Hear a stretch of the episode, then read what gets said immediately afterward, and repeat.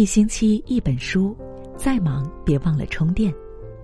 在这样一个未眠的深夜里，我又与你相约在一星期一本书当中。我是佳音，依然是在美丽的湖北丹江口向你问好。今晚呢，想要和大家分享的文章是来自于作者木木所写到的：“你的伴侣决定你的人生层次。”两个人在一起久了，会越来越有夫妻相，而被改变的不仅仅是面相，更重要的是改变着我们的信念、格局和人生层次。两个人在婚姻当中的行为习惯和生活方式会越来越相近。青怡在年轻的时候，一定是一个一等一的美人胚子。即使年近四十，还依然小巧精干。干练的马尾，光洁的额头，说话干脆，从不拖泥带水。常常人未到，爽朗的笑声早已传来。再加上平时精于人情世故，在我们整个小区都是一等一的好人缘儿。青衣的老公没有什么相对固定的工作。靠跟人打零工挣钱，今年在工地盖房，明年在城市里面拉三轮车。平时见面也只限于打招呼，话语不多，与青怡的精干有着天壤之别。那个时候我在念高中，有一天青怡捧着一本英语书来找我，乖，来跟青怡辅导辅导。语文、数学还行，这英语啊，实在是头疼。青怡，你这是要干嘛呢？我呀，想参加明年的成人自考。青怡的中专文凭现在真的是找不到什么合适的工作了。前些年带孩子要操持他的一日三餐，现在儿子上学住校，我终于啊可以出去找工作。但这才发现，现在的社会是完全跟不上。去过很多的地方，人家都嫌我文凭太低，所以我就想着考个成人自考，提升一下自己的学历，这样啊也好找一些工作，也可以给你叔减轻些压力呢。我说，这挺好啊，青怡，你这个想法倒挺不错的。人呐，就得活到老，学到老。我叔有你这样的老婆，真是幸运。青怡听完，发出了熟悉爽朗的笑声。从此一段时间，青怡揪着我放学回家的时候就往家里跑，询问一些他遇到的问题。每次当问题解决的时候，眼底眉梢紧锁的眉头便舒展开来，隐隐的浅笑。眼神里满是对未来生活的期盼。青怡每周末都会到我家里找我，坚持了两个多月的时间，可是后来很长一段他都没有再来过。我以为是他担心会影响我高考复习。有一次在楼底下遇到了他，我老远就跟他打招呼：“青怡，你最近怎么没有去我家呀？”我放假了，刚刚月考完，今天在家里不忙，你有时间就过来吧。乖，青怡凑过来，拉下声音跟我说：“以后我就不去找你了。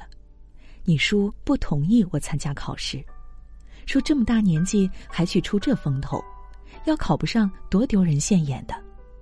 这段时间呢，没少跟他闹架，他就一根筋，根本就听不进去。”当我看到青怡难过的表情，我没有再多问。在我的记忆当中，我几乎没有听到过这位爽朗的阿姨有过唉声叹气。我到现在都记得，她当时话语里隐藏的失落，和眼底里流露出的对生活的不甘。后来我上了大学，便很少再有她的消息。有一次听妈妈说，青衣和几个朋友从南方批发了一些小饰品，到学校附近去卖。由于饰品的款式非常的新颖，再加上青衣为人健谈和风趣，货卖得非常的好，还跟很多学生形成了固定的客户关系。青怡有着比较好的经商头脑，他准备在几所学校聚集的区域盘下一个店面，做大自己的生意，甚至都选好了位置，起好了店名。可是就在万事俱备，只欠东风的时候，却后院起火。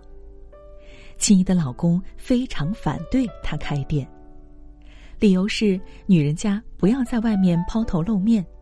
而且认为青怡根本就不是做生意的料，甚至还把乡下的亲戚都搬来给青怡做思想工作，劝她放弃做生意的这种不合时宜、不符合身份的想法。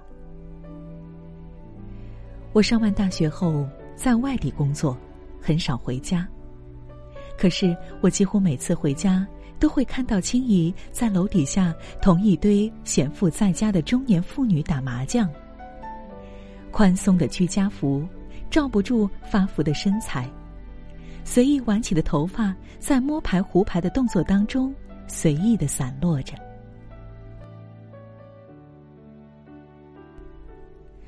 听我妈说，青怡这些年都在家里做家庭妇女，买个菜做个饭。剩余的时间就在楼底下打个闲麻将，蹉跎自己的日子。老公依然是在这里那里打打零工，日子过得挺拮据。儿子到了快结婚的年纪，至今还没有对象。金英有时候也会跟我妈抱怨，诉说自己的不得志，诉说自己在婚姻当中的一望到头。可是抱怨完以后，依然会坐在麻将桌，在麻将的碰撞声当中，蹉跎着自己的岁月。我妈说，婚姻就是这样，嫁给什么样的人，就选择了什么样的生活方式。我们公司有一位部门经理 Lisa，辞职去念了 EMBA。Lisa 比我的年纪稍长。从一所不知名的大学毕业，却真正的通过自己的努力做到了外企的中层。Lisa 刚进公司的时候非常的不起眼，没有顶着九八五或二幺幺的光环，也没有显赫的从业背景，甚至没有什么特别能拿得出手的技能，连英文交流能力也很弱。这在人才济济的外企，绝对是一个可以忽略的存在。进公司的职位也仅仅是一个经理助理。然而，他却在进公司六年之后，做到了部门经理。我们都惊异于他的一路开挂。由于他的离职，我们搞了聚会，在席间酒过三巡，趁着微醺。Lisa 抓着老公的手，动情的向我们介绍：很多年前，我只是一个丑小鸭，是一个混进人群里就再也找不到自己的人。曾经我很自卑，觉得自己一无是处。后来我遇到了我的先生，是他让我觉得我的人生光芒万丈，可以无所不能。他建议我去学英语，建议我去系统的学习管理知识，建议我去考各种相关的证件，甚至鼓励我继续写文章，做一个畅销的书作家。每次在我想要放弃的时候，都是他在为我扫清障碍，给我打气，鼓励我前行。她的老公柔情蜜意的看着她。笑眯眯的对她说：“不是因为我的鼓励，你才会成为今天的你，而是你本来就有可以变得更好的潜力。你所有的一切，都是因为你通过努力，成为了你内心更好的自己。”再看 Lisa，早已经不是当年那个土土的、穿着不得体衣服的小女生，当年那个不施粉黛、没有光泽、眼神胆怯、一说英语就窘得满脸通红的青涩姑娘，如今已经出落的，有着精致的妆容，穿着得体的服饰，说着流利的英文，浑身散发着知性的魅力。眼底眉梢满是干练。更重要的是，他浑身上下都透露着一股由内而生的自信和笃定。我想，好的爱情就是这样：遇到了你的另一半，其实就是遇到了另一个更好的自己。他会指引着你看到内心更好的自己，带你进入你以前。未曾到达过的人生层次。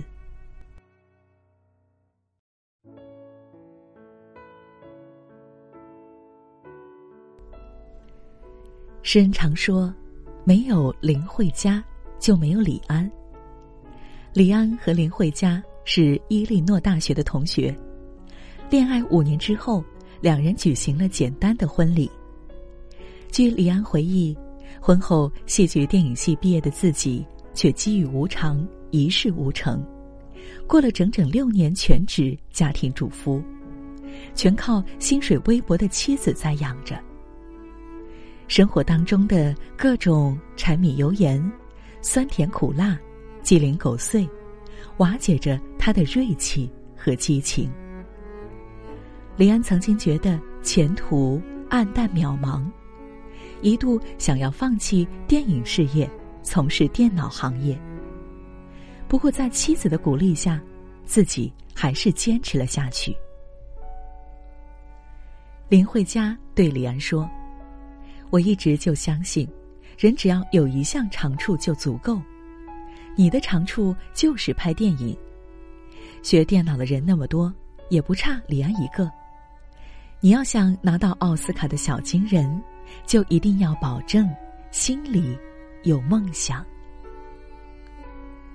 李安的传记在《推手》这部电影出现，影片上映后好评如潮，他因此获得了当年台湾金马奖最佳导演奖提名。所有人都称赞这个突然杀出来的青年导演，而李安此时已经三十六岁了。李安的两个儿子曾经为李安总结了成功秘籍。他们说：“爸爸很幸福，能够娶到像妈妈这样的女人，这是爸爸成功的原因。”如今的李安功成名就，没有林慧嘉养家的六年，也许世界将失去一个赫赫有名的导演李安，而得到一个默默无闻的程序员李安。林慧嘉，宽容、能干、睿智；李安，温润、内敛、多才。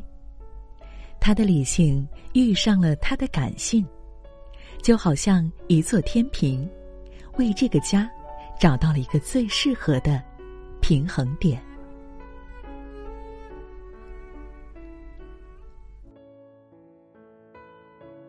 我们每个人。都至少要经历两次出生，一次是从妈妈的子宫当中出生，一次是从我们的婚姻当中出生。我们的第一次出生是天赐的，不管是好还是坏，我们都只有接受；而我们的第二次出生却是我们可以选择的。一个好的另一半会让我们的人生。获得另一次的重生。两个人在一起，每日琴瑟和鸣，你侬我侬；亦或是困于柴米油盐，每日吵吵闹闹，一地鸡毛。不管是怎样形态的婚姻生活，不变的是，我们都在不经意间深深的受到了对方的影响。我们常常说，两个人在一起久了。会越来越有夫妻相，而被改变的不仅仅是面相，更重要的是改变着我们的信念、格局和人生层次。两个人在婚姻当中的行为习惯和生活方式越来越相近。有的人在婚后越发的鲜艳，越发的自信和迷人，不断追求自我成长，不断挑战自己，攀登上越来越高的山峰。看尽越来越广阔的风景，而有的人在婚后即使打扮的光鲜亮丽，但还是给人一种枯萎的感觉。他们不敢改变，不求进步，不愿挑战，求于婚姻的围城当中固步自封，难以看到远方绚丽的风景。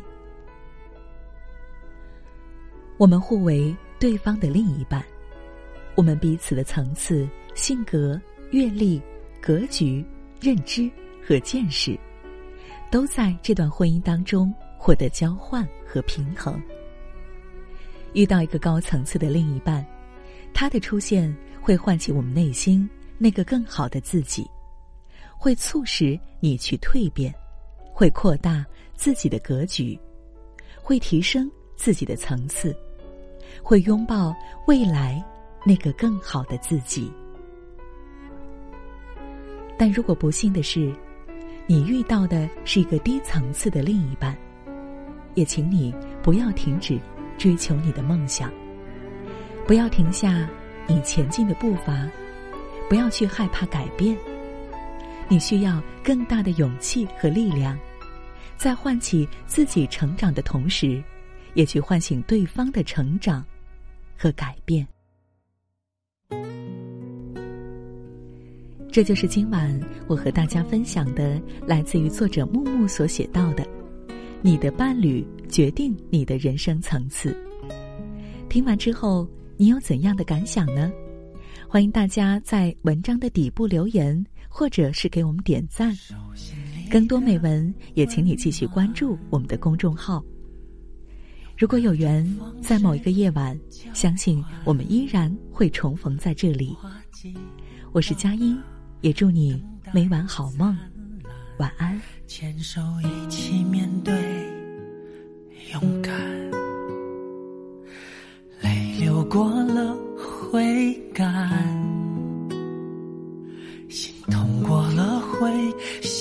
习惯，花季未了。感情圆满，我们互相取暖。有心事我和你彼此分担，没有你生命少一半。经过的挫折悲伤。从坎坷到平淡，你是我幸福的开关。这世界有你陪伴，任何事都变简单。终于知道我并不孤单，这一路有你陪伴，感动就永远收不完。终于懂得怎么办？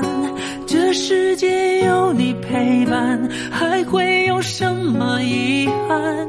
你的喜怒哀乐我保管。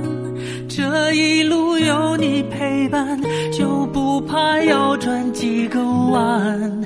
你让我乐观，有力量面对困难。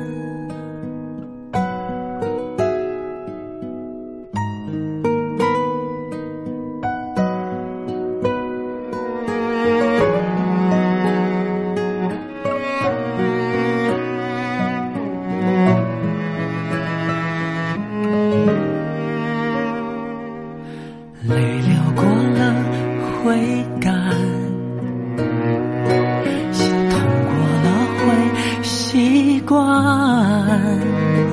花季未了，感情圆满，我们互相。相取暖。有心事我和你彼此分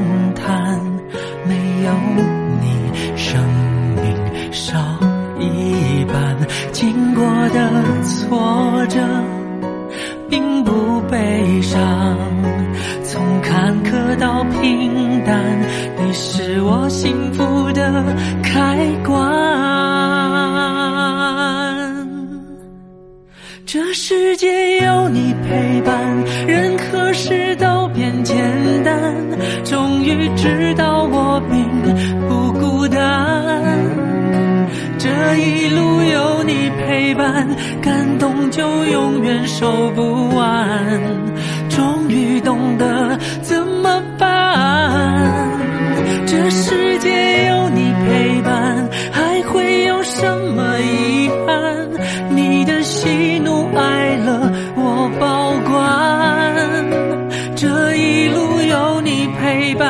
就不怕要转几个弯。你让我乐观有力量面对困难。你让我乐观有力量面对